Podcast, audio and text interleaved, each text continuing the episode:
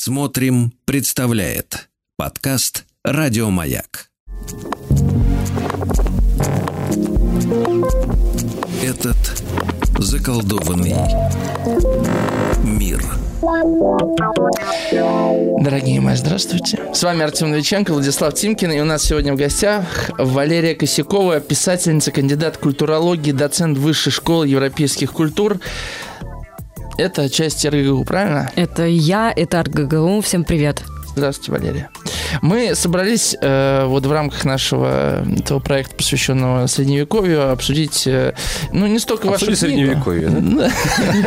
А, Апокалипсис Средневековья, который вы написали э, вот в издательстве СТ.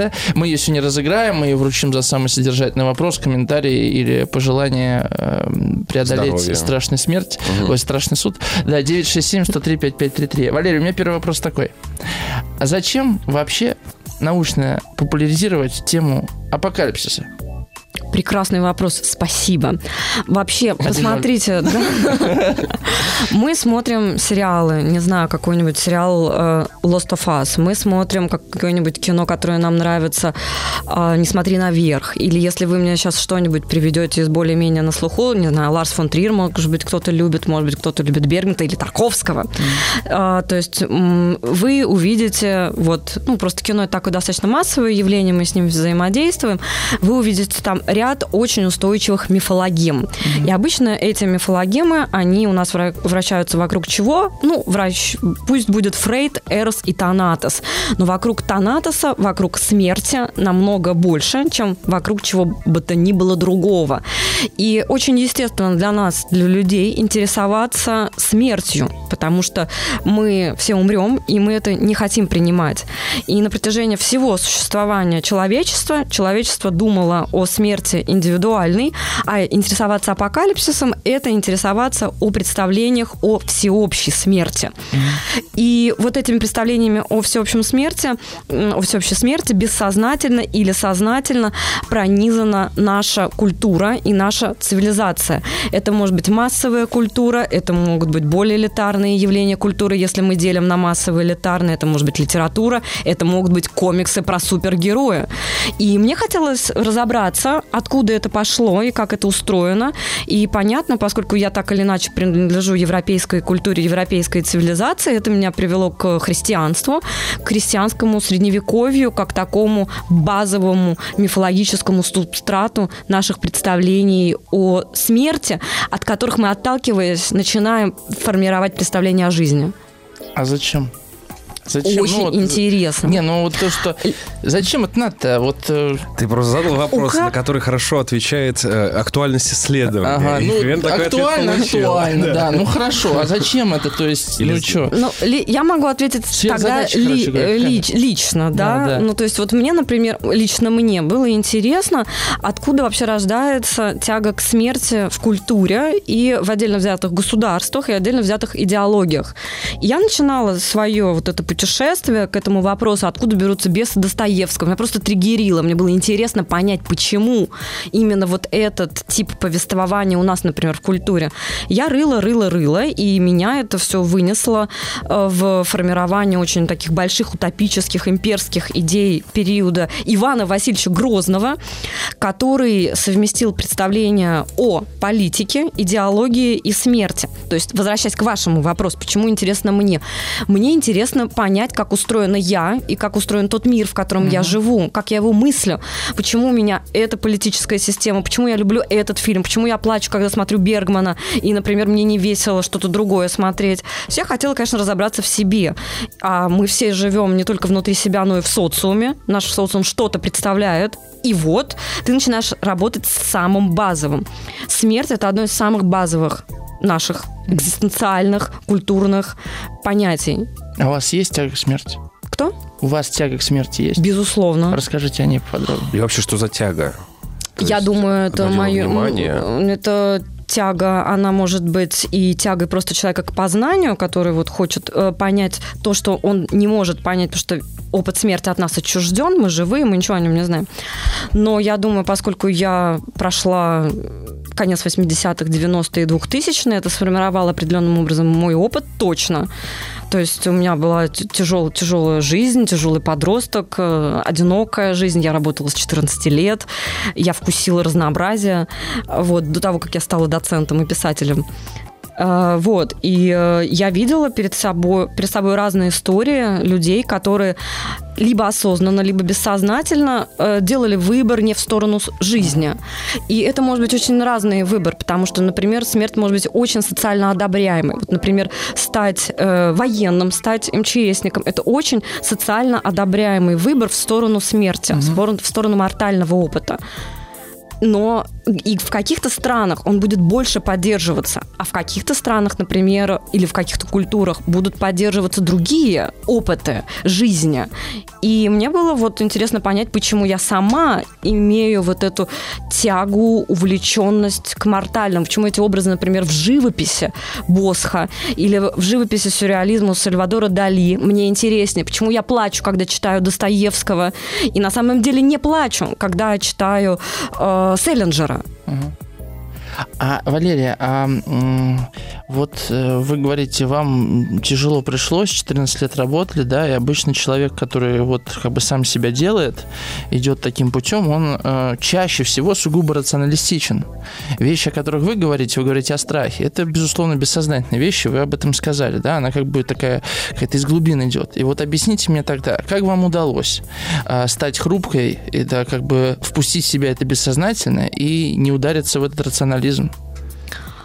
Ну, смотрите, во-первых, у нас есть страх и тревога, да, то есть страх все-таки это страх чего-то конкретного, там вы большой мужик, вы можете меня победить, я могу вас бояться, это нормально, mm-hmm. но я могу тревожиться о чем-то другом, вот что у меня там за спиной я сейчас не вижу. Mm-hmm. Я бы сказала, что э, смерть, она очень странная, потому что мы ее и боимся, и ее тревожимся, но если мы начинаем э, как-то ее действительно рационализировать, она никуда не девается, но мы учимся с ней определенным образом взаимодействовать.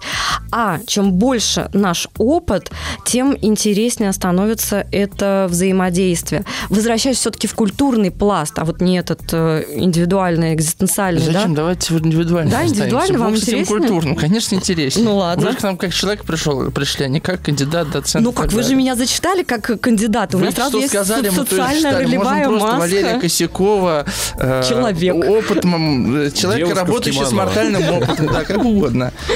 Просто я вам задал вопрос, да, что вам позволило, или как у вас, как вам удалось выйти из э, страха нерациональным путем, да, а работая с ним э, на поле вот бессознательного? как и всем нам, чувство юмора. Мы всем спасаемся исключительно желанием посмеяться, а в перерывах выпить, а потом опять посмеяться.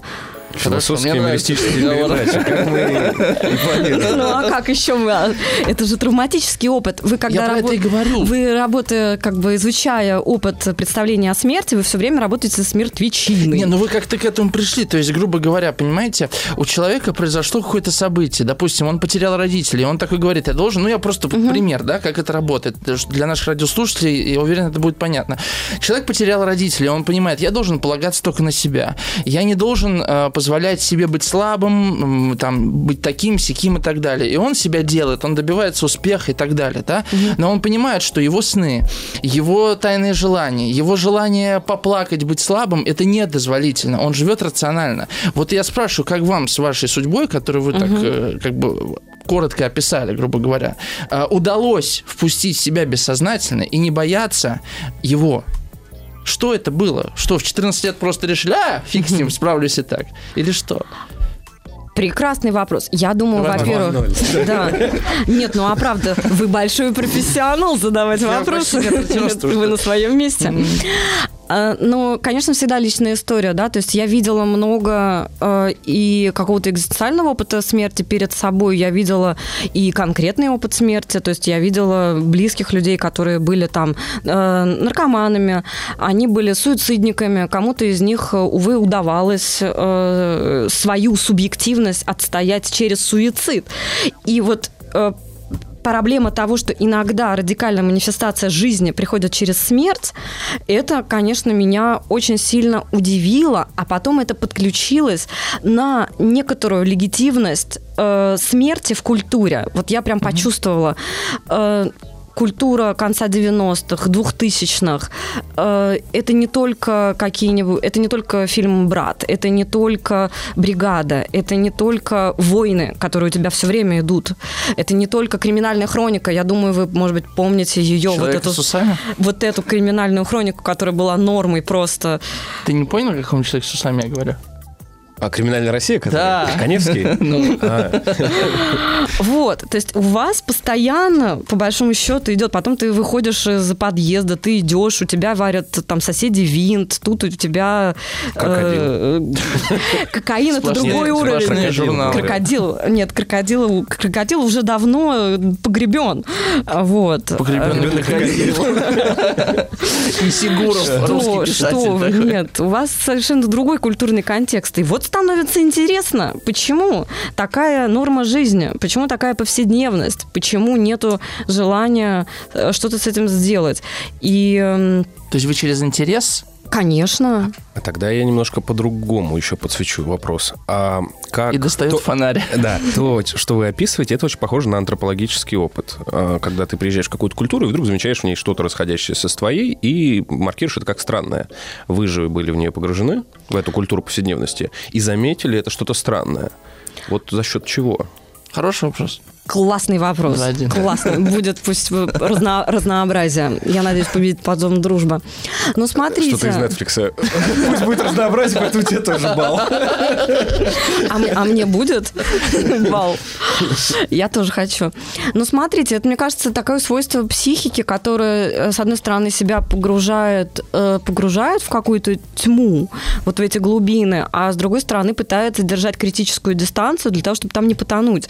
И это это вот это такая тонкая, тонкая очень ситуация, тонкая грань между тем, чтобы э, там, э, там попробовать и оттуда вынырнуть. И хорошее сравнение с антропологическим исследованием. Мой один коллега, увы, покойный, э, в 32 года у него случился инфаркт. Э, он проводил очень интересные исследования э, цыган в мафия Опять в цыган. Молдавии. И он специально готовился к этому, он учил язык, он учил сленг, он ходил в качалку, чтобы соответствовать той вот ситуации. Это я понимаю, вот это я понимаю ученый. ученый. Это, это настоящий, да, да, он да. был вот настоящим антропологом, ученым, он все вот это претерпевал, потом инициацию вхождения вот в этот коллектив э, для того, чтобы... А потом он должен был пережить с ними весь этот опыт э, какой-то достаточно там маргинальный, бандитский, уродский, вот, вместе с ними, как соучастник вот этого антропологического. Но он, конечно, держал у себя в голове, что он при этом еще учится там в аспирантуре, э, что ему уезжать в Америку и там про это писать. Э, Расщепление. Welcome to hell. Угу. Угу. Слушайте, а вот эм, по поводу книги я спросил про сверхидею.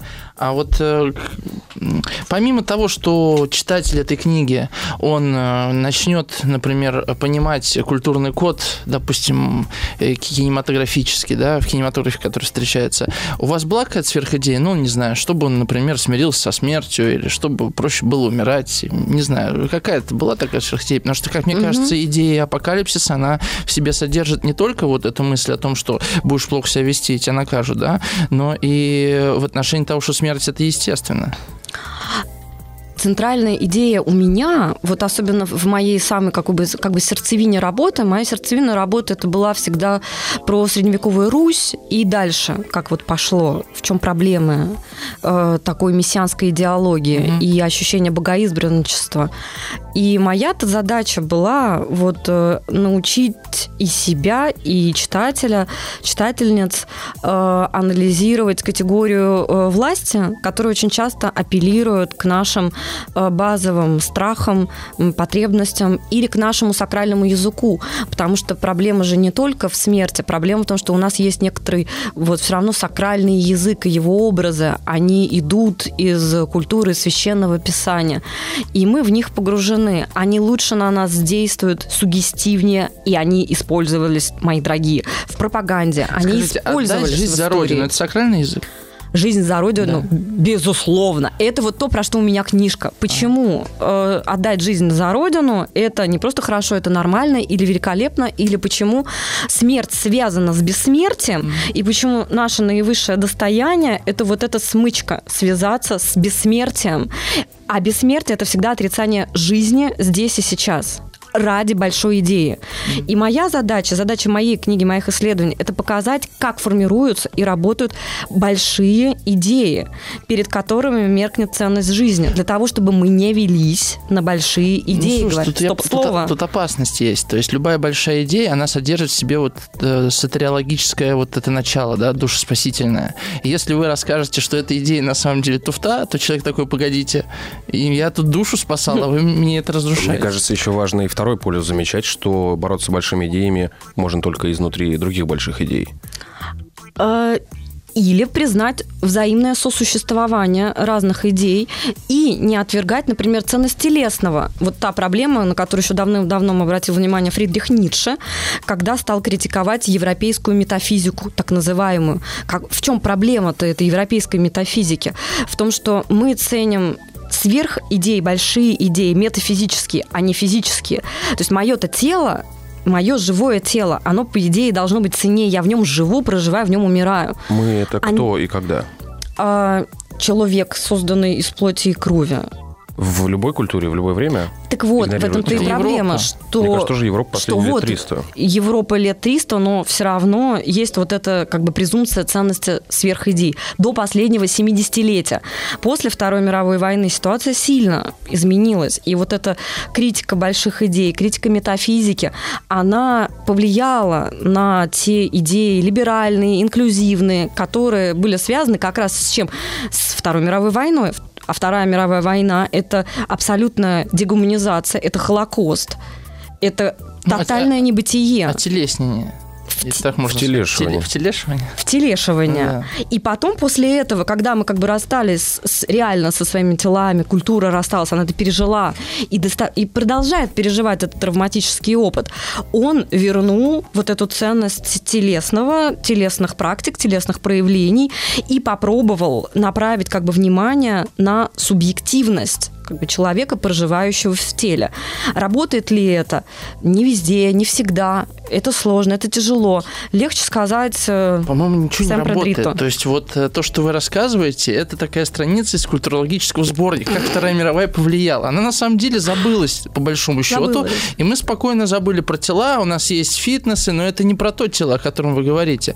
Э, мы вообще вот именно понимание, о котором вы говорите, как я, если я вас правильно понимаю, это понимание восточное. Вот есть тело, и оно так же священно, как и то, что внутри тела. Но у нас этого понимания европейцев как не было, так и нет. Хоть Вторая мировая, хоть Третья, мы не поймем. То есть тут такой морок, и он остается. И Ницше, мне кажется, тоже нифига в этом смысле не понимал сложно говорить за всех европейцев. Вот понимаете, в чем фишка? Что вот мы сейчас с вами сидим тут на троих и уже берем ответственность за всех европейцев за последние 300 лет. Мы и я как бы делаем. тоже ведусь на По это. Ролям, да. Хотя я-то как раз вот, если остановиться, я э, вот за то, что мы не можем судить, да, там за всех э, европейцев и вот обобщать. И для того, чтобы вовремя остановиться, мне нужно было пройти свой путь для того, чтобы вот сейчас мы с вами могли говорить либо за себя, либо за какую-то часть исследований, с которой мы сталкивались. И все-таки возвращаясь к не отечественному опыту, да, то есть потому что вот э, я считаю для два, э, истории и культуры отечественной 20 века большая проблема как раз-таки в непрорабатывании травматического опыта, который был в 20 а вот надо веке. ли вообще его прорабатывать? С этого да. мы После Продолжим, эфира. Да. Ой, после... Все, после эфира встретимся, поговорим. До свидания. Новости.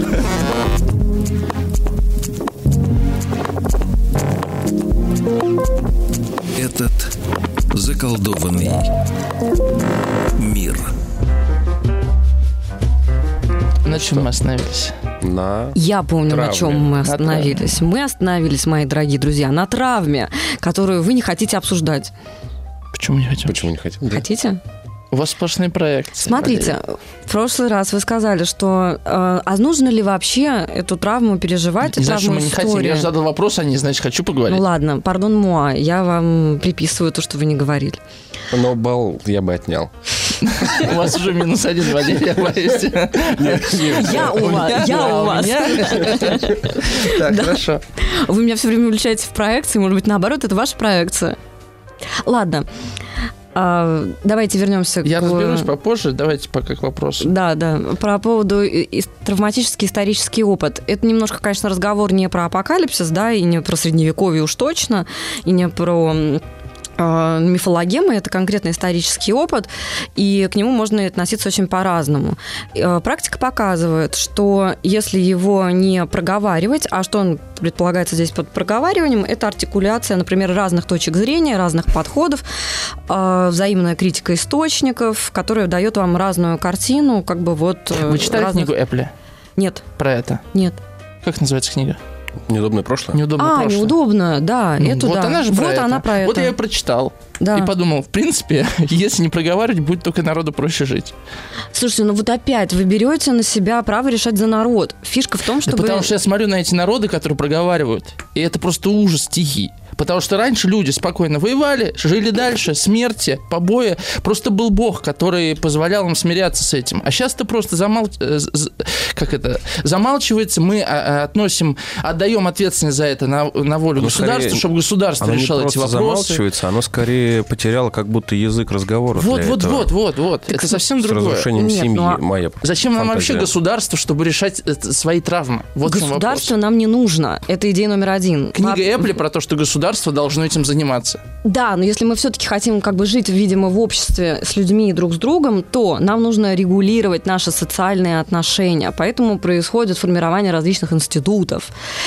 Ну, вы понимаете, что это происходит? Потому что мы не способны саморегулироваться. У нас настолько изуродована уже социальная система, да, что мы все больше и больше институтов. Пятая колонна, которая третью контролирует и так далее. Понимаете? Так вот, опыт у всех стран разный. И у стран, которые прошли Вторую мировую войну, были там в ней жертвами, агрессорами, пострадавшими и так далее, у европейских стран есть прекрасный опыт того, как они потом работали со своим послевоенным опытом. Это может быть и Германия, это может быть э, Италия, это может быть э, государство Израиль. Э, и э, это разные государства, это разные культуры, в которых есть литература, в которых есть кинематограф, в которых есть живопись, в которых есть люди, которые готовы выйти и говорить. И не просто люди, которые готовы говорить, а и сообщество, которое готово их поддержать. И не на уровне того, что мы поговорим, а дальше все друг друга убьем, но мы поговорим, мы можем друг друга выслушать и что-то с этим сделать. Что-то с этим сделать – это сосуществовать с разным опытом. Потому что один может быть э, правого взгляда, один может быть левого взгляда, э, третий может быть центрист. И это нормально, что у людей разные взгляды, что они могут жить на одной лестничной площадке и что у них даже может быть какой-то общий опыт. Но то, что они будут друг от друга, например, скрываться, а потом одного вылезет большая провизна, у другого левизна, и все друг друга убили, вот это та ситуация, которая и есть ситуация движения к смерти, завороженностью ею. Валерия, а до нового времени вообще такие проблемы Вот стояли? я тоже хотел спросить про средневековье, да, возможно ли там такая ситуация? Что вот была война, там, не знаю, там 30-летняя какая-нибудь, 40-летняя, или мор какой-то, травми- травматический опыт, и вот все страдают теперь. Или просто как бы живем дальше. А, большие войны и большие проблемы меняли историю. Вот смотрите, это такой любимый очень э, предмет для обсуждения у медиевистов. Это чума, черная смерть, собственно, которая, которая была на дворе, пусть будет у нас, ну, давайте, начало 14 века. И это, был огром, это была огромная катастрофа для Европы. То есть вот эта черная смерть, которая шла волнами, люди гибли, люди умирали. Спустя еще два века это отражается э, в каких-нибудь работах э, Брейгеля, отсюда появляется Данс Макабр, Пляски смерти. Вот, огромная как бы трагедия. Но вместе с этим, что у нас приходит? У нас приходит гуманизм. У нас как раз рождается итальянская литература, у нас рождается национальная литература. В живопись, ну, назовем это предвозрождением, не люблю все эти понятия, но пусть будет, чтобы было понятнее. Декамерон Боккаччо, это же как раз пир во время чумы, это описание вот переживания золотой молодежи во Флоренции, которая запаслась этим прекрасным тосканским вином. Э, умрут они или нет? Вот за эту неделю. И чтобы себя друг друга развлечь, они начинают рассказывать эти веселые истории. Опять-таки, здравствуй, юмор. К чему я? Что вот этот опыт э, травматический, он приводил к гуманизации. Но вот вы говорите о саморегулирующейся системе, а сейчас социологи говорят о том, что нам надо самим это регулировать, придумывать, как это все организовывать и так далее. Ну, Совершенно как разные приходят вещи. американцы в ФРГ и делают денацификацию, и через два года ее сворачиваются, потому что Например? катастрофы, катастрофические результаты получают. Понимаете? Еле. Не обязательно государство. Зачем здесь... Нет, Я про, то, я про то, что тот пример, что вы привели, ученые. это органика. Оно само выросло, проросло, да, спустя 100-200 лет, неважно. Оно само саморегулируется. Мы сейчас не позволяем жизни саморегулироваться. Еще на 50 лет бы раньше все эти инициативы Святая Инквизиция бы подавила. Фишка в том, чтобы государство не вмешивалось э, в те э, процессы живые, которые идут в обществе. А в тот момент, когда эти живые процессы начинают вот как-то там э, цензурироваться, примонтироваться э, или насаждаться, или наоборот живые процессы выкорчевывают, вот здесь начинается проблема. Не Это книга мешайте. Эппля Как- про то, что нужно работать с этим. А Еп- на самом деле с этим никак не надо работать. Оно само работает, как Само. лес самоочищается. само работает. Екатерина, живите сами и дайте жить другим. Вот эта максима, после нее, мне кажется, к нам не возвращалась. Дайте жить другим, дайте этим людям, чтобы они могли сделать свои выставки, провести свои концерты, поговорить друг с другом о чем угодно. Я говорю Это том- не проблема, на самом деле, да, для но нормального понимаете, эти же люди потом говорят, государство, вот тут дайте жить, а тут давайте работать и делайте это. То есть э, вот это вообще мысль о том, что мне нужно разрешение государства на что-то, и я жду, что государство будет что-то делать, она и порождает эту проблематизацию. Так я не вижу этих практик, которые предполагают, э, наоборот, просьбу у государства что-то э, разрешить. Я вижу обратную ситуацию, когда некоторые практики и самоорганизации, наоборот, запрещаются. Я не вижу людей, которые приходят там, к государству и просят э, его там пособить, поддержать и так далее. Но Если вам это не кажется, супер жизнь. проекты. Человек вырубает лес, а лес прорастает через человека, его не победить. Так это как раз хорошо, но плохо, условно плохо, да, ну в моих категориях. Для кого-то это может быть и неплохо. Когда приходит какой-нибудь большой государственный как бы бульдозер, говорит, вот это мы сейчас все э, выкорчиваем отсюда, несмотря на то, что до этого 30 лет вы потратили на то, чтобы вы сажали здесь эти деревья. Но вам не Ну, кажется? Это тоже жизнь. Мне Я кажется, говорю, что это жизнь. То есть э, мне Пришел кажется, Иван что... Грозный, один из героев вашей книги, и сжег Новгород. Естественно. И сжег, а потом 17 век, и штормило, будь здоров. Понимаете, этот разговор такой вот безбожный. То есть э, мы полагаем, что у э, Вселенной нет мышления, что история, она как бы зависит от воли людей. Вы так полагаете? Ну, то есть она такая политически, экономически, социологическая Да-да-да. становится. Нет, ну не только в ней есть очень много случайностей, и мы их очень много тоже знаем. Понятно, Ну, как, что как вы тут- на это смотрите? Если мировой разум, который нас э, куда-нибудь... Можно проще. Есть ли замысел? Замысел — это жизнь. Ну, Как есть, as it is, то есть жизнь. В тот момент, когда мы, конечно, начинаем жизни препятствовать, а поскольку у нас у всех очень перекачанные головы разными интеллектуальными штуками, студиями, мы начинаем ей препятствовать.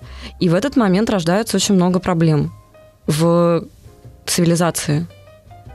Я бы хотел вернуться к апокалипсису от того тупика, в какой мы... Вокруг которого мы кружим, как будто. я вообще Вы сейчас хот- какой-то темной подворотне оказался, честно Да. говоря. Есть ли смысл у нашего существования зависит от того, в какой я не про это системе... спрашивал.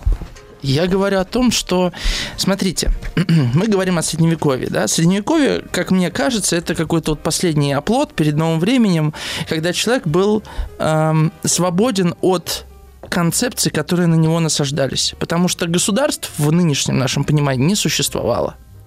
Когда появляется государство, что начинается? Национальная. Да.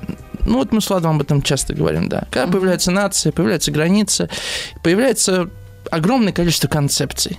Мгм. Эти концепции, на самом деле, я думаю, что не наука вытесняет Бога.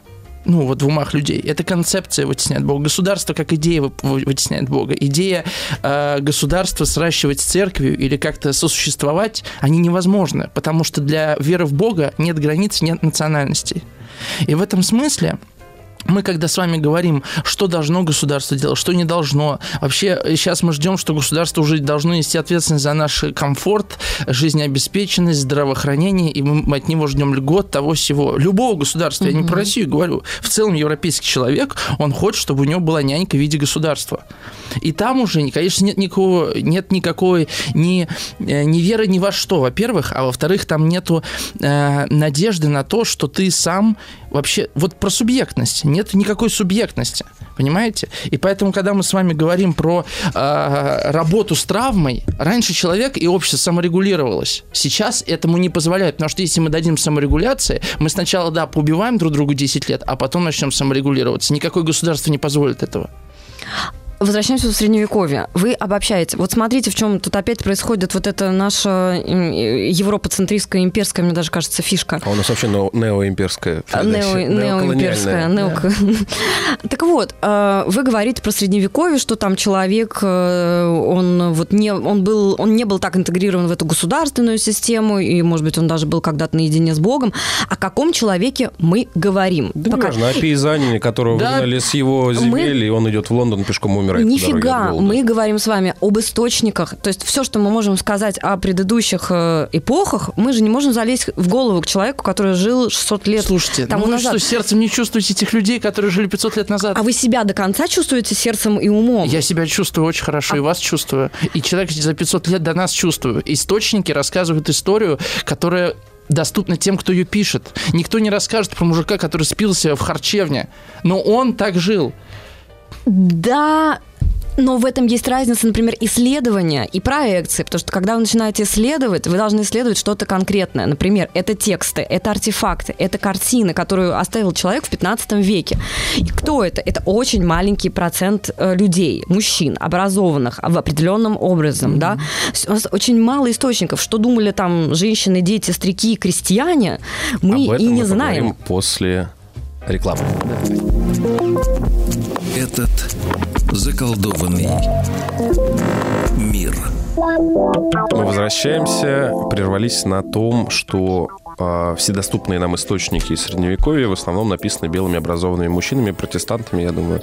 Католиками еще тогда. И, да, но это про ВАСП, а, аббревиатуру эту из Голливуда. Соответственно, мы не можем делать выводы о том, насколько реально это отражает то, что было.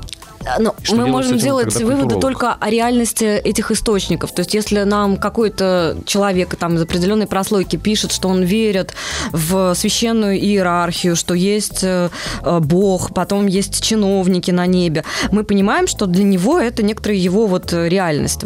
Это цитаты из псевдо Дионисия Арепиагида, который написал о небесных иерархиях. Но дальше мы на самом деле не знаем. Вот э, человек-прихожанин в церкви, его это как касается, вот эта небесная иерархия, мы не знаем. Он ничего нам про это не рассказал.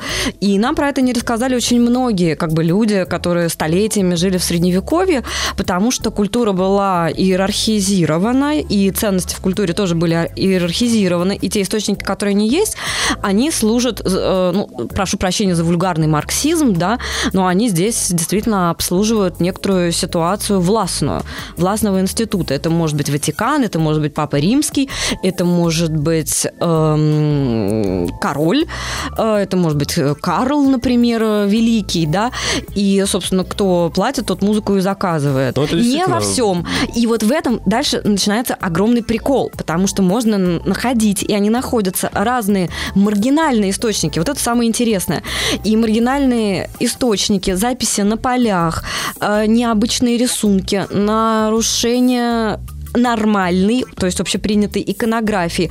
Вот здесь мы, например, начинаем, например, начинаем работать с живым материалом. То есть, когда там художник или скриптор вдруг начинает как бы проговаривать вот эту свою индивидуальность в культурных строгих паттернах. И такое тоже есть. И вот это это прям очень интересный, богатый материал. Один из моих героев, Ираним Босх, отчасти вот он такой как раз персонаж был, э, который отовсюду понабрал, как такой великий комбинатор. Он такой вот Остап Бендер позднего средневековья. И начинает микшировать свою вселенную Вот, и поэтому мы можем тут уже сказать про его картину мира, про то, как он представляет грех, про то, как он представляет повседневность или жизнь, или э, суд, как раз-таки страшный суд. То есть мы же не абстрактно за них как бы думаем, за этих людей вообще всех. Мы на чем-то основываемся. Вот вы мне что-то говорите, да, я вас слышу, я пытаюсь услышать вас и среагировать. Я не знаю, что вы думаете. Я могу узнать это только когда вы мне артикулируете. И когда разные группы людей мне говорят разные точки зрения, я могу их услышать. Но если дофига народу молчит, э, то я не могу их услышать, mm-hmm. они не представлены. А я хочу их слышать. Мне интересно было бы посмотреть вот, там... Валерия, вот в связи с этим, представим, а, ну, можете представить конкретного человека, кого вы хотели бы услышать? В каком веке он живет, в каком городе, как его зовут? Пусть. Ну, просто можете озвучить. Да, пусть это будет... Страна там. Э, пусть это будет э, э, Италия, угу. пусть это будет э, Рим, пусть это будет 15 век, пусть это будет э, молодая женщина. Молодая женщина, прекрасно. Вы э, проводите спиритический сеанс и вызываете дух этой женщины. Как ее зовут, кстати? Пусть ее будут звать Кристин. Кристин. Да, и она вам рассказывает всю свою жизнь. И вы понимаете, что то, что она сказала, абсолютно правда. Что вы будете делать с этой информацией? Я сухарь, я не могу в эту игру войти, понимаете, так легко. Но предположим, ладно, что она мне все это рассказала. Дело, я наверное, ей не поверю, да, скорее всего. Хорошо, она мне... снится сон, приходит Кристин, говорит, Валерия, или как она вас может назвать, так, на итальянский звук. Ну, Валерия. Валерия?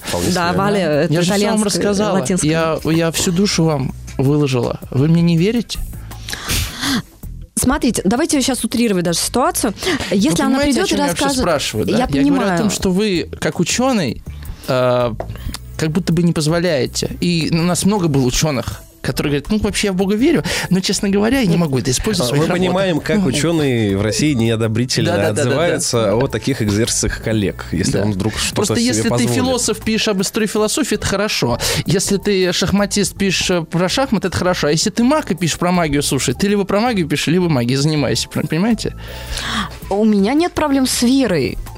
Ну, то есть... А почему вы не э, поверите? В то, что это может произойти, я готова в это не, поверить. Нет, самой Кристин. Вот она вам рассказала, как жили люди в Италии. Хорошо, нет, веке. я готова ей поверить. Что вы будете делать с этой информацией? Эм, не знаю. Я не, фа- не думаю, что я бы ее сделала частью своего научного исследования. Это точно. Наверное. Почему? Я... Ну. Если вы понимаете, что это правда. Ведь кто-то же идет и трою раскапывает. Я просто... Наверное, я бы пошла скорее... Я не так работаю, я в большей степени лектор, наверное, потому что, ну, отчасти, я бы, наверное, пошла пропагандировать, проповедовать свою Кристину на лекциях. Артем бы точно про нее и Веро... рассказ написал, и на лекции прочел. Э, вероятно, я бы перетасовала свой материал. То есть вот как я работаю сейчас, если ваш пример э, поближе ко мне mm-hmm. переместить, э, на меня влияют внешние обстоятельства этого мира. Я не живу совсем в своем каком-то архивном коконе. И я переделываю свои лекции, исходя из той новой информации, которая ко мне поступает из внешнего мира. Если в эту новую информацию поступит Кристина, то я переработаю свои лекции, да, то есть если она мне расскажет, как ей там было круто, как они по-хорошему верили в Бога и чувствовали сопричастность, и у них был такой энтузиазм, вот, и она, она переживала экстатические состояния, я действительно буду посвящать свои лекции проблемам там э, экстаза, экстаза у средневековых женщин, который там был. Это было популярное явление у цистерианок, у монахинь, которые культивировали тело Христова и эротизировали, кстати, mm-hmm. его. Э, вот. И я бы это подключила к своему вот этому интересу, потому что мне интересно, как эм, метафизическое или, скажем так, духовное переживается через телесное, а в Средневековье этого было много. Отсюда вот э, в барокко красивые разные да, такие нам чувственные пора картинки. прерваться на новости и про чувственную эротизацию продолжим в следующем часе. Этот заколдованный мир. Мы выдохнули и продолжаем. Некоторые даже вдохнули. Привет. Да, у нас в гостях Валерия Косякова, писательница, кандидат культурологии, доцент Высшей школы европейских культур. Валерия, э, вопрос такой. Вот у Паула Волковой, а вообще, что такое, э, э, что такое вообще апокалипсис? Угу. Как концептуально, как бы вы его описали? Это повествование о том, как будет э, уничтожаться мир, mm-hmm. и как э, мир будет претерпевать э, конец света, и, что очень важно, что будет потом, после этого конца света. Вот у Паулы Волковой есть такая мысль у меня встретилась. Она сказала, мне кажется, что каждый, каждый человек переживает апокалипсис прямо сейчас. Что вы думаете об этой фразе? Я не думаю, что каждый человек э, претерпевает апокалипсис прямо сейчас. Я думаю, что ну, раз в жизни это может э, произойти как такое особое экзистенциальное, феноменальное событие с каждым, когда мы понимаем и переживаем вот эту тотальность смерти. То есть про откровение. Своей, чужой. Вы про откровение. Откровение, откровение, которое приоткрывается нам. То есть вот э, та цитата Паула Волкова, я ее бы не... Я экстра... немного, мне кажется, исказил, но суть примерно Не такая. экстраполировала бы просто на мироздание. Мне кажется, здесь речь идет о субъективном переживании каждого человека. Угу. И а весь век, там, 20-й, 21 он в большей степени сконцентрирован на внутреннем, на субъективном опыте.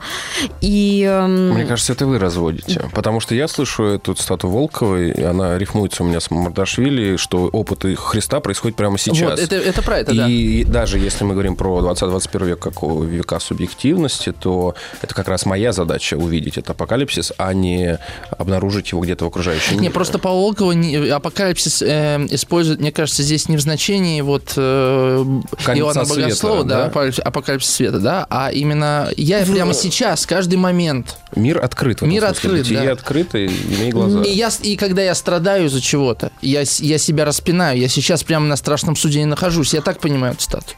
Э, я тут хотела бы к Мамардашвили, который, к которому вы обратились, потому что мне кажется, для Мамардашвили важно, что это именно событие.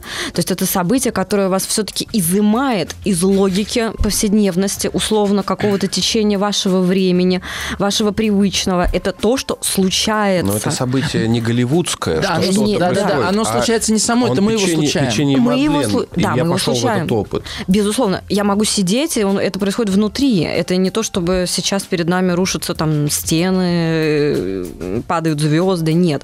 Это а, вот именно ну, внутреннее состояние. Мне кажется, именно этим отличается условное средневековье, о котором мы фантазировали в первом часе, и условный 20 век, о котором мы фантазируем сейчас. Потому что там, взять ту же Вторую мировую войну, которую вот у Макса Хестингса замечательная, мне кажется, как называется, когда есть название, а есть э, подзаголовок, подзаголовок э, «Ад на земле», да, и в эту Вторую мировую войну есть те, кто там занимаются любовью, изучают снежинки в Японии во время воюющей ну, Японии во, во Второй мировой войне. Ну, то есть опыта жизни может быть где угодно, угу. много, да, но мы привыкли... Бог смо... есть и в окопах тоже. Да, а мы привыкли смотреть как вот по-голливудски, что есть какие-то большие события, как, не знаю, «Титаник», да, а, и вот есть еще «Океан», пишет блог, угу. а с другой стороны вот это «Титан», э, был написан роман. роман в каком, в десятом году или в девятом? 12. Нет, в двенадцатом «Титаник» а, утонул. в одиннадцатом. Да, и не заметить за вот этими внешними э, крушениями и цунами внутреннего апокалипсиса. Мне кажется, вот эта проблема 20 века, которая отличает нас от средневековья. А, и да, и нет. Э, проблема такая была э, очень большая сразу. Дело в том, что, ну, если говорить про канонический текст, вот текст Иоанна Богослова, вот этот апокалипсис, да, это так последняя книга священного писания, когда она появилась, это самый, это самый поздний текст, э, не до конца знали, что с ним делать, потому что текст очень символический, очень туманный, в нем много недоговорок, в нем много очень странностей.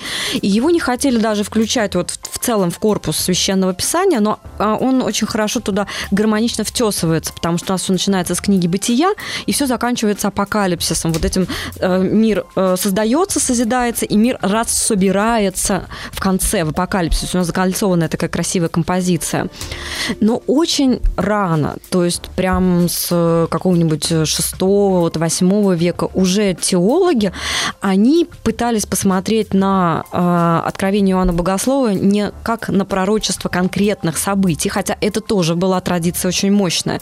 Прям конкретно искать дату после э, страшного суда, конкретно привязывать ее к историческим событиям. Но у теологов была сразу эта идея, что апокалипсис, он про душу он про то, что происходит внутри человека, угу. у которого э, идет сражение между добром и злом, который э, приходит к Богу И тогда получает свой новый Иерусалим, когда он начинает чувствовать в себе веру, а не тогда, конечно, когда произойдут именно вот сами эти события, описанные в апокалипсисе. И здесь идет сразу почти две традиции. То есть искать конкретные пророчества, конкретные знаки и видеть конкретные разрушения, или э, интериоризировать это, говорить, что это о моей душе, это Ну, о моей Паула Волкова, вере. мне кажется, это и имеет в виду. У Паолы, да, у нее, безусловно, мне кажется, скорее про внутреннее, про внутренний такой ландшафт. А вы сами как э, воспринимаете, как вот одни или как другие именно текст э, Иоанна Богослова? Я, безусловно, его воспринимаю как э, проблему эм, внутреннего состояния. личная история э, человека. Личная. Ну, это мое личное понимание. У меня есть и другое, да, которое в том числе вам расскажет и другую историю. Историю вот этого Иоанна или формирование этого текста. И она не менее интересная. Почему такой текст возник? Как? Иоанн э, Это не психологическое литературоведение историческое. ну, не совсем у нас. Почему? У нас есть сравнительная литература ведения, классическая филология. Про этого Иоанна ничего не известно. Был ли это один человек или круг людей. А это Э, важно? э, Кому как. А вам? Э, Мне нет. Мне интересен текст. Мне а, интересен а вы читали сам текст. апокрифический апо- апокалипсис? Да, они классные. Они прям и более а что бы вы могли посоветовать? Ну, широкую аудиторию почитать. Апокалипсис, э, апо- апокалипсис Петра, апокалипсис есть. э, Лучше всего хождение какое-нибудь по мукам, Марии, ну, уже в переработке Хождение можно. по мука. Да, да, можно в переработке почитать. То есть апокрифические, они более, ну как вам сказать, они более драматичные. То есть смотря чего вы хотите. Если вы хотите острых ощущений, то тогда да. А если человека. более медитативное, то лучше, может быть, просто читать э, Евангелие, потому что считаю, апокалипсис делится еще на малый и внутренний. Вот если читать внимательно Евангелие от Луки и от Матфея, вы увидите, что там есть проповедь Христа, и она апокалиптичная. Где вот Христос говорит, что Нагорная проповедь. нет, Другая? нет, нет. Какая? Э, Целый ряд у него есть высказываний. Вот в Лу- э, Лука, глава 21, где он описывает, э, как настанут последние времена, Ага. как брат на брата пойдет, и как дети будут погибать. И у него там это, это очень крупные такие фрагменты описания. И вот существует этот внутренний как бы такой апокалипсис, который прямо он, э, он пронизан, пронизывает Евангелие. И, судя по всему, Христос воспринимался в первом и втором веке как э, апокалиптический пророк. Собственно, и у нас есть ветхоза- ветхозаветная традиция э, пророчеств апокалиптического толка, и У он Исаии есть. да, Исаия, например. Э, Вот. И он воспринимался, судя по всему, вот это его повествование, его нарратив, как э, о последних временах. И они, опять-таки, двоякие. Это и последние времена могут быть империи, э, Рима, условно, блудницы Вавилонской, и внутренний, и духовный. Христос был в большей степени про внутреннее, про душу. И в этом была радикальная его новизна. Поэтому э, логично как бы подумать, что это про внутреннее пространство. Но в то же время судим был он как анархист, Мгм. как практически как политический. А вы верите, Валерия, в конечность мира? Конечно, да. Более того... Физического. э, Да, физического Как мира я верю э, в конечность. Это как? Либо техногенная катастрофа, мы друг друга сами ядерными орудиями А то есть мир вы воспринимаете просто как человеческую жизнь? либо э, Земля поги- умрет. То есть для вас мир это человек. С человеком кончается мир. Или биос. Биос, да. М, Ты Да, задаешь вопрос, что тебе страшно отвечать. с человеком, конечно, многое заканчивается, но я в то же время как бы придерживаюсь лично я постгуманистских взглядов, поэтому для меня все хорошо будет как бы в моей концепции. Расскажите, что за Пропадут, эти угнетатели. Постгуманизм, белые. это когда можно есть людей, ничего страшного. Что такое постгуманизм? Нет, это постгуманизм, когда люди умрут, останутся роботы. Роботы? Например. Ну, у них чтобы еще этика была важна. Да. Не Камахова. Вот. Итак, и заживем вот в этот Кто? момент. Не люди, которые друг друга уже все Подождите. финита будет для А комедии. как же может быть А Мне конец, кажется, если, это уже произошедший какой-то апокалипсис. если у человека душа есть? Куда они денутся все, по-вашему? Я ничего лично про душу как бы всего человечества не знаю. Ну, отдельного человека, вот моя душа умрет, что с ней случится? Я не знаю, что случится с вашей душой. Вы не знаете? Я не знаю, я вам могу сказать, что про это думает как бы церковь, либо история культуры, либо вы можете сказать, что вы думаете про свою душу. Но я не знаю ничего про вашу душу. А про свою? Я про нее э, кое-что, наверное, знаю, я в нее не верю, я думаю, что она умрет вместе со мной в тот момент, когда я биологически умру. Я вам сочувствую. Да, для меня не будет э, продолжения никакого. То есть в моей картине мира вот этой жизни после смерти не существует. А как вам в таком одиночестве живется? Я думаю, по-разному. По-разному. Я же не все время на нем зациклена. Бывает грустно, бывает печально, бывает э, весело. Мне кажется, как и всем людям, которые и верят в спасение души, им бывает по-разному. То есть в вашей жизни еще не было откровения? А что вы называете откровением? То, что вы называли откровением пять минут назад. Событие.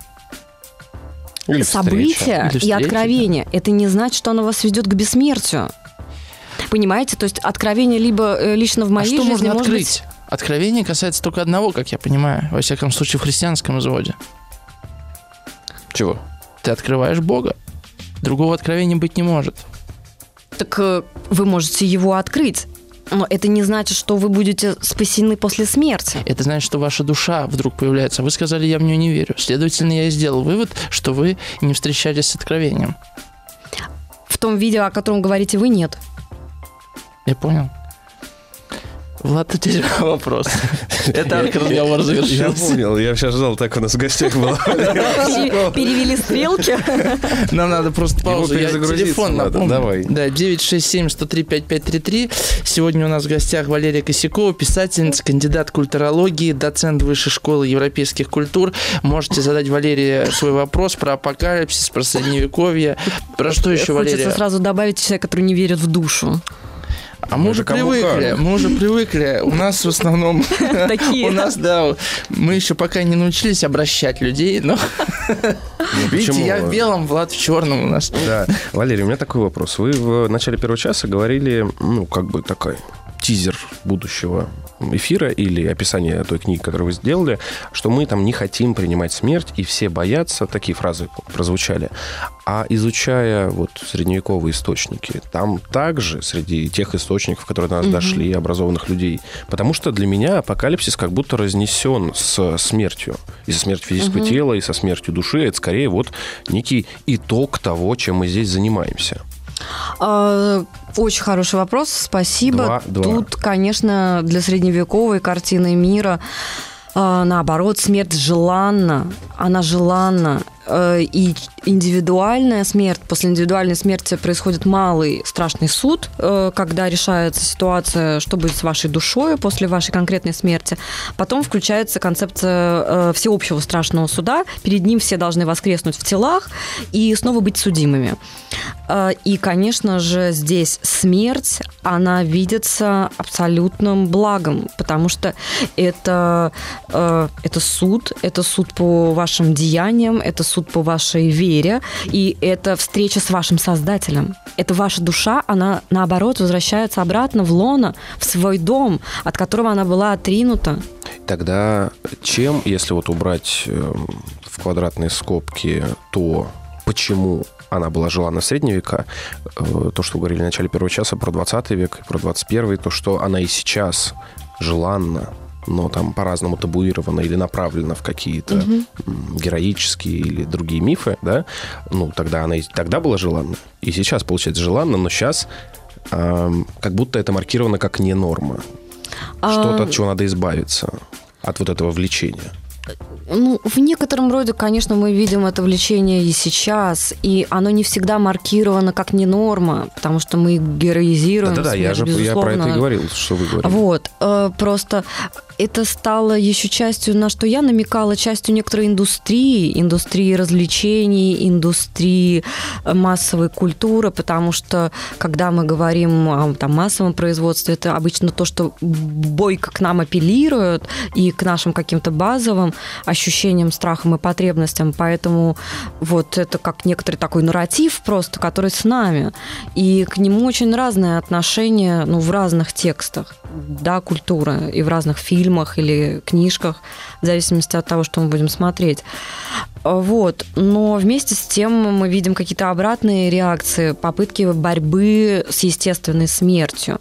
Мы можем их расценивать как, наоборот, э, ощущение смерти как некоторые фобии э, или как болезни, которые нужно победить. Это не фобия, это уже ангст какой-то. Ангст, да, действительно такой прям все, всепоглощающий. И мы просто чаще встречаемся с какими-то разными, наверное, отношениями к этому опыту.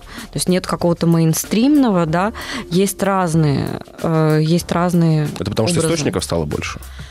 Э, стало больше людей, которые говорят о своем опыте, которые говорят о своих переживаниях, которые по-разному справляются с горем, потому что мы в жизни не только умираем и видим смерть своих близких, и нам нужно как-то справляться с этим горем, и к этому можно пойти по-разному, можно через религию, можно через психоанализ можно спасаться в литературе, и кто-то э, ищет, что будет ему отзываться, его состоянию. И поэтому хорошо, что у нас сейчас есть выбор для того, чтобы найти то, что отзывается нашему состоянию. Вам не кажется, что нас украли смерть? Последние лет 70-80? Однозначно, да, но, наверное, не 70-80. Эта проблема часто замечается в культуре мегаполисов. Мы маргинализируем смерть. Э, есть очень классные исследования по этому поводу антропологов, как раз про похоронную культуру.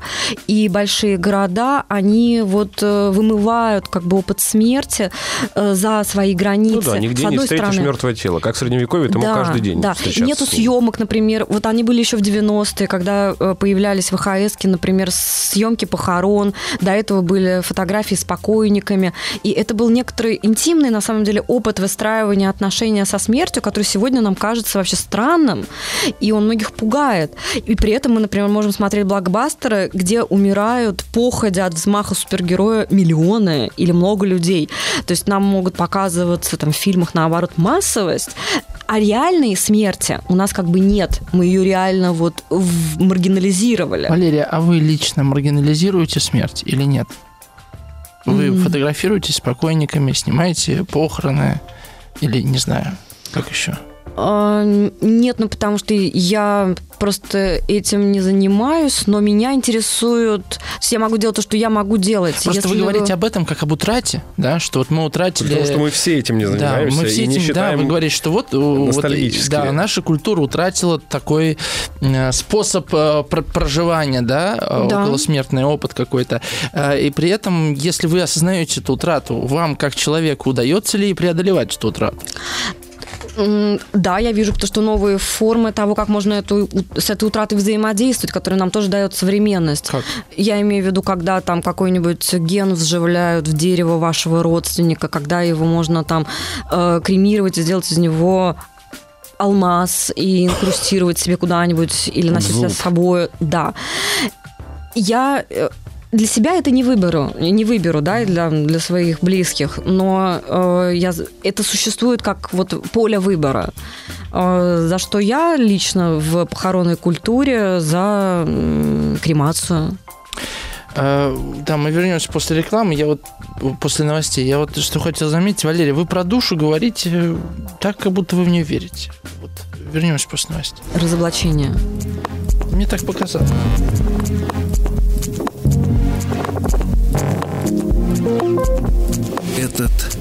Заколдованный мир. Да, напомню, у нас сегодня в гостях э, Валерия Косякова, писательница, кандидат культурологии.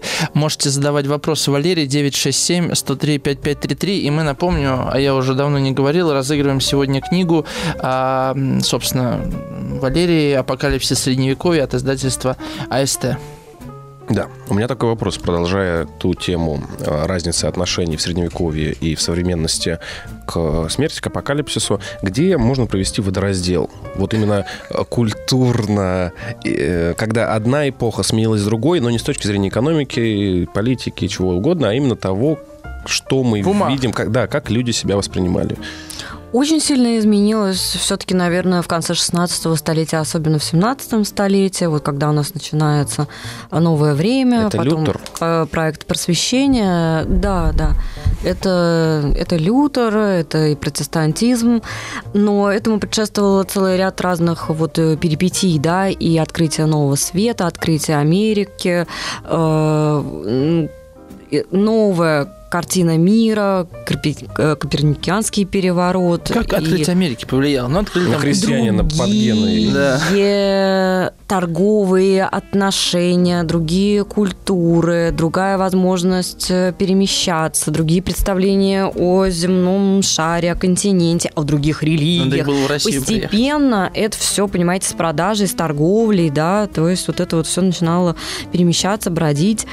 Э, понятно, что и сейчас мы приедем с вами куда-нибудь в глубинку на Сицилию э, под Этну, и мы с вами встретим очень архаичную, такую католическую, еще скрещенную с римской магией, все вместе, картину мира. Это так, безусловно, и это классно.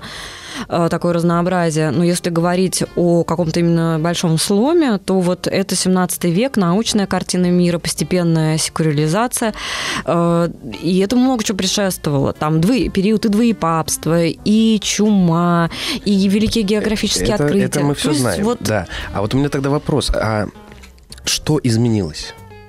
Было так, стало так, да. А что изменилось в сознании человека?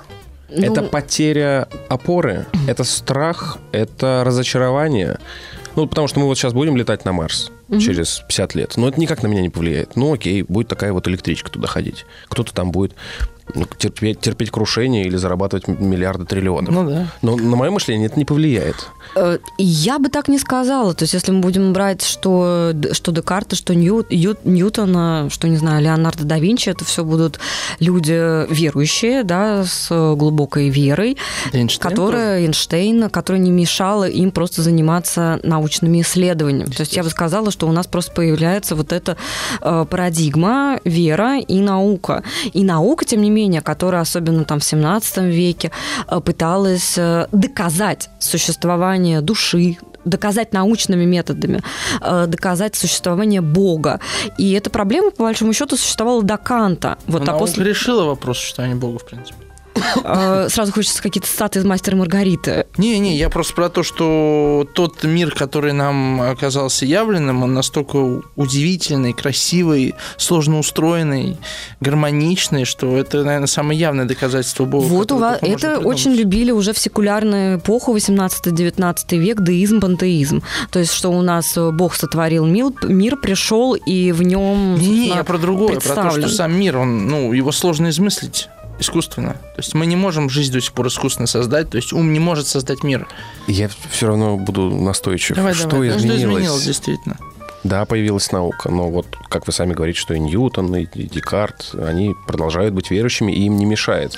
Появилась возможность говорить о том, что можно так э, спастись, а можно спастись при помощи медицины. Да, появилась но они же возможность... сразу работают. Безусловно, но идея в том, что можно и то, и другое, а не что-то одно. Ну, как медицина может повлиять на эсхатологические мои ожидания? На эсхатологически ваши никак, если вы... Тогда что позволило мне перестать бояться страшного суда? Так нет, если вы жизнь? придерживаетесь этой религиозной доктрины, если вы в нее веруете, если она для вас абсолютная реальность, на вас ничего не повлияла. Если в смысле, никакая они как нау... в разных полях работают вроде именно в разных полях они работают, поэтому я... То есть просто одни и... умерли, другие, что ли, народились, и так ну, ничего не поменялось? Смотрите, у нас и сейчас, например, есть, э, да, по-прежнему существует в России эсхатологическая секта, которая сформировалась еще в 1920 году, Федоровцев. Это э, эсхатологическая секта. Э, люди, которые считают, что страшный суд, вот он именно сейчас происходит. Вот я с этого и начал и вообще, я к этому они... веду. А не живем ли мы в пост апокали... а, в постапокалипсисе с точки зрения средневекового вот человека? С точки зрения, например, федоровцев именно так. Мы живем в постапокалипсисе, поэтому, например, они э, запрещают продолжать род. Э, ну, то есть у них там есть в секте... Подождите, Федор, подождите Федоровцы это Николай Федорова? Нет, нет, нет, это, а. Николай, это не Николай Федоров, это не космизм, это не философия общего дела, это после Первой мировой войны сформировалось под, под другими влияниями, но все еще существует. Вот. Э, понятно, что им и лечиться не надо, да, то есть, потому что они и так живут уже внутри смерти, ну, вот, представителям этой секты. А, если э, взять какую-то католическую современную повестку, то вот пару лет тому назад все носились с тем, что Папа Римский отменил апокалипсис.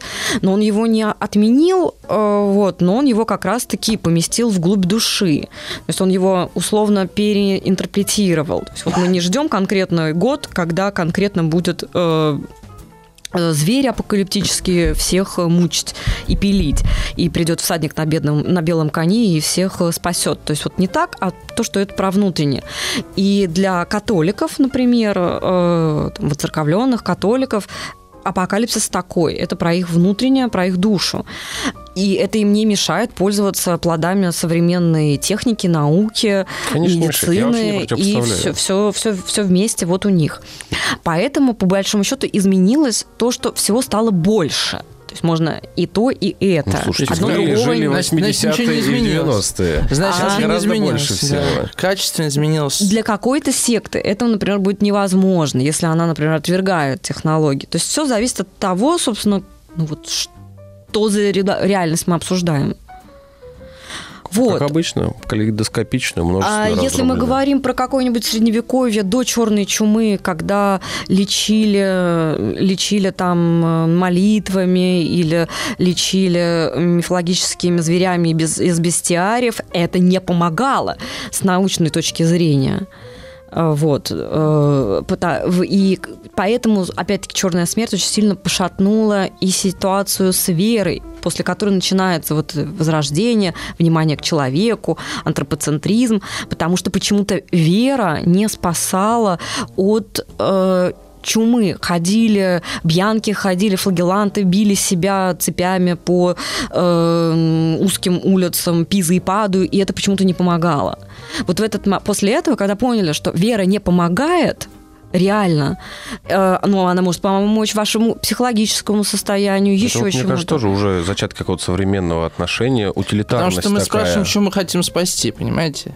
То вот есть, если для нас, в важно тело... Это же, как обычно, великая дихотомия. Зачем эта картина? Она очень полезна, она дырку на обоих загораживает. Почему Если жгли... загораживает, плохая картина. Ведьм. Ведьм спасали. О, их, их спасали. Почему Иван Васильевич Грозный, мой герой, варил, сажал на кол, э, страшные совершенно побоища Мы потом устраивал. этот кусочек аудио. Иван Васильевич, мой герой, сажал на кол. Валерий Косяков, культуролог, писатель. Ну, знаете, сколько я с ним лет лет, лет с ним провела вместе. Ну так вот, он что делал? Он э, реализовывал программу страшного суда апокалипсиса на Земле для того, чтобы... Это какая-то государственная инициатива? Сознательно? Конечно, для того, чтобы очистить э, э своих э, субъектов, своих философ, на троне. горожан. Это абсолютно философ. Ему бы фильм понравился, Грозному. Апокалипсис Нау, да. Кстати, Виктор вот вот. Санкт-Петербурга. Вы смотрели этот фильм? Обожаю, да, хороший фильм, классный. Там группа Doors ага. саундтрек. Нам надо пару вопросов задать, да? Каких? нам радиослушатели. Подожди, мне кажется, мы сейчас в важном каком-то давай, месте Давай, давай, давай. А вот, э, так вот. Про Ивана Грозного Грозный, и реализуемую да, философскую программу очищения. Он реализовывал, безусловно, программу очищения э, душ э, своих э, подчиненных своего, внутри своего государства для него, потому что была важна идея идеального государя.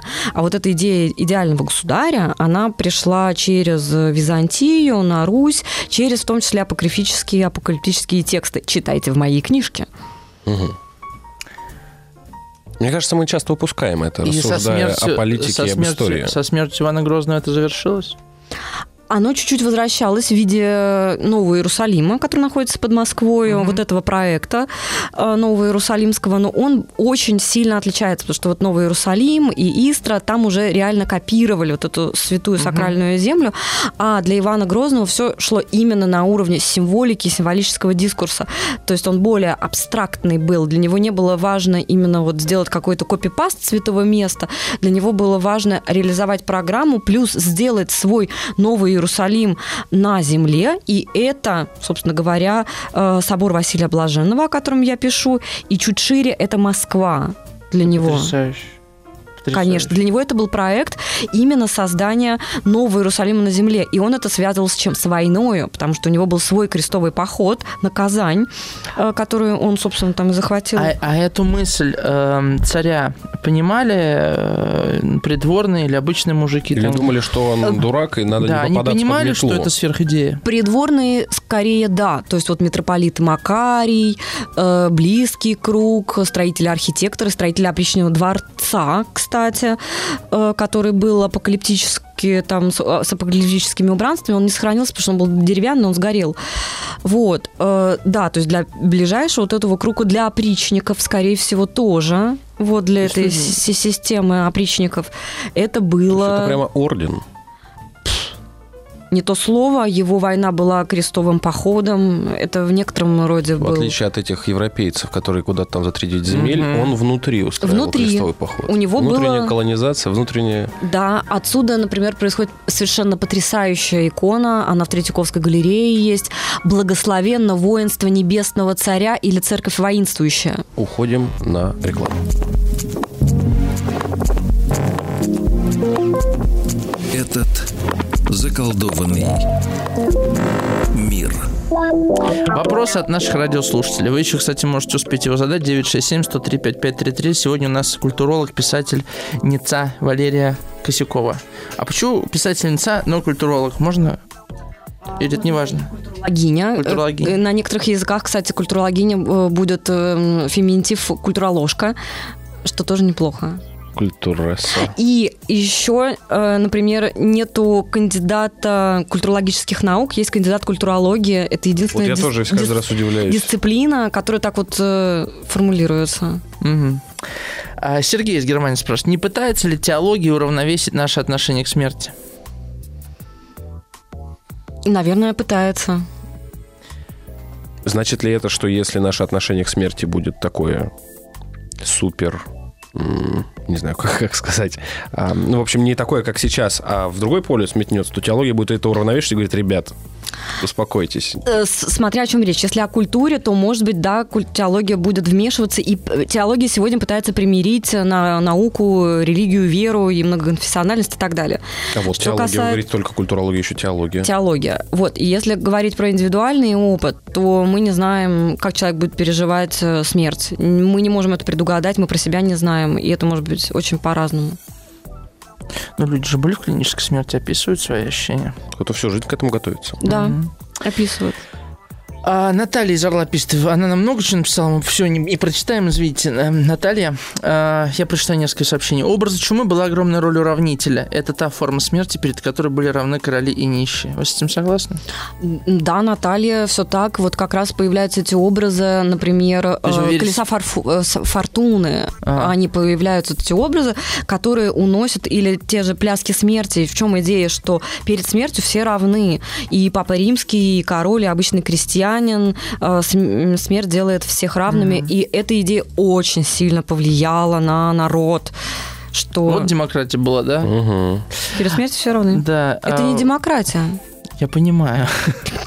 А Наталья даже продолжает. Внимательное изучение истории как раз наталкивает на мысль о существовании высшей справедливости. Просто на ее утверждение иногда уходят столетия эпохи. Вы верите в высшую справедливость, Валерия? Это, наверное, как раз предмет моей веры, но история России каждый раз э, показывает мне, что этой высшей справедливости нет, но я продолжаю в нее верить. Это история надежды. Это история России. надежды на справедливость, но поскольку я сопричастна этой истории, этому языку, этой земле, я не могу не э, через нее пропускать эти надежды.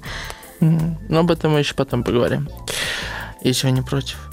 А, вот комментарий от Марины из Северной Осетии. Добрый вечер. Если бы вы знали, насколько сегодняшний эфир прикликается с темами этих нескольких дней моей жизни, вы может, очень удивились, а может быть, уже и нет, не, не впервые это происходит, как вам известно. Возможно, христианство возникло именно потому, что люди отдалились от истины и стали бояться смерти, и это само по себе и было спасением. Как мне кажется, христианство стало такой важной религией для многих людей, потому что оно приблизило Бога к человеку и сделало его э, ближе, и сделало возможным разговор о нем на равных между женщинами, детьми, мужчинами.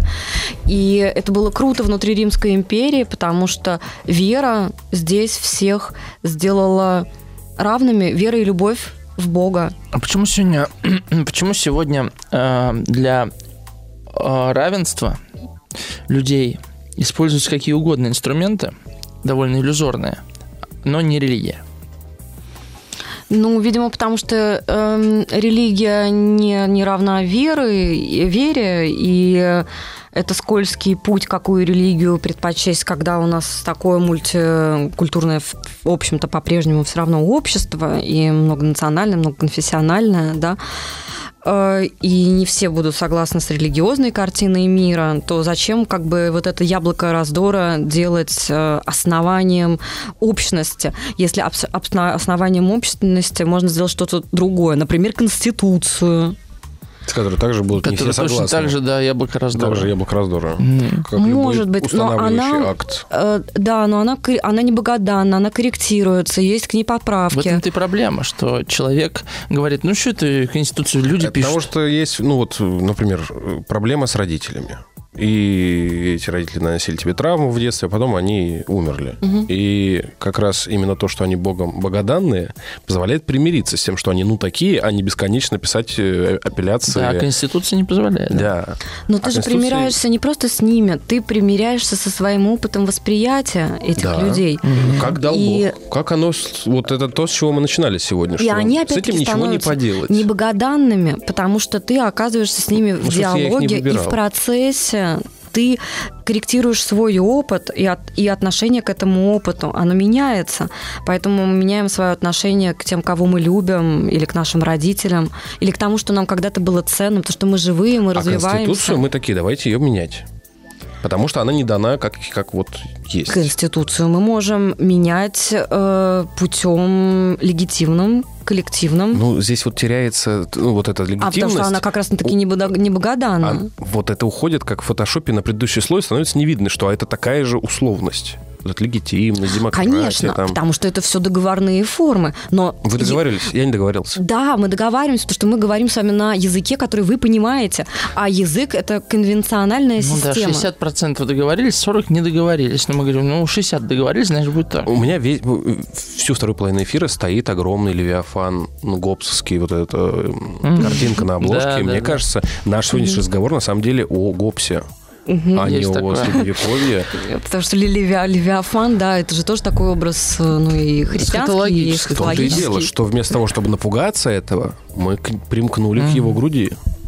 Валерия, вам надо выбрать, кому книжку мы вручим вашу.